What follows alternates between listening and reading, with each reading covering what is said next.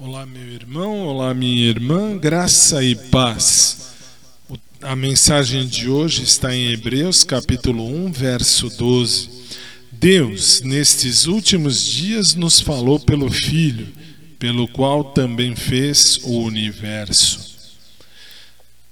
Você ficaria chocado se eu ousasse dizer que o Deus vivo não fez nada em seu universo desassociado de Jesus Cristo, os cristãos parecem estar infortunadamente inconscientes do significado pleno e da proporção da graça de Deus. Por que questionaríamos então esta provisão de Deus se o Espírito Santo nos diz por meio do apóstolo João que o Verbo se, que se tornou carne é cheio de graça e verdade? Irmãos, as estrelas em seus cursos, os sapos que coacham as margens dos lagos, os anjos do céu e os homens e mulheres na terra, Todos vieram na, uh, da fonte que chamamos de Verbo Eterno. No livro de Apocalipse, João dá testemunho de todo o universo se unindo para dar louvor ao Cordeiro que foi morto. Debaixo da terra, na terra e acima dela, João ouviu criaturas louvando a Jesus, todos unidos em um grande coro, dizendo: Digno é o Cordeiro que foi morto de receber o poder e a riqueza, a sabedoria, a força, a honra, glória e o louvor.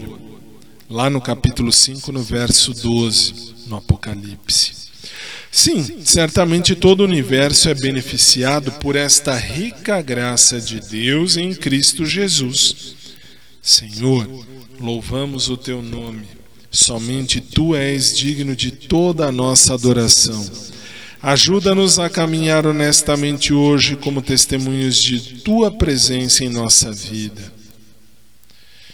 E aí, caminhando então sobre estas pedras da fé, costuma-se dizer que a remoção destas pequenas pedras de um campo de plantio frequentemente vai onerar os custos e nem sempre torna a colheita maior. Em muitos tipos de solo, as pedras apresentam benefícios, atraindo a umidade e irradiando calor. Há o relato de uma experiência em que a remoção das pedras foi tão desfavorável para a cultura no solo que elas foram novamente colocadas ali. Muitas vezes, como Paulo, chamamos e clamamos a Deus para a remoção de um espinho na carne.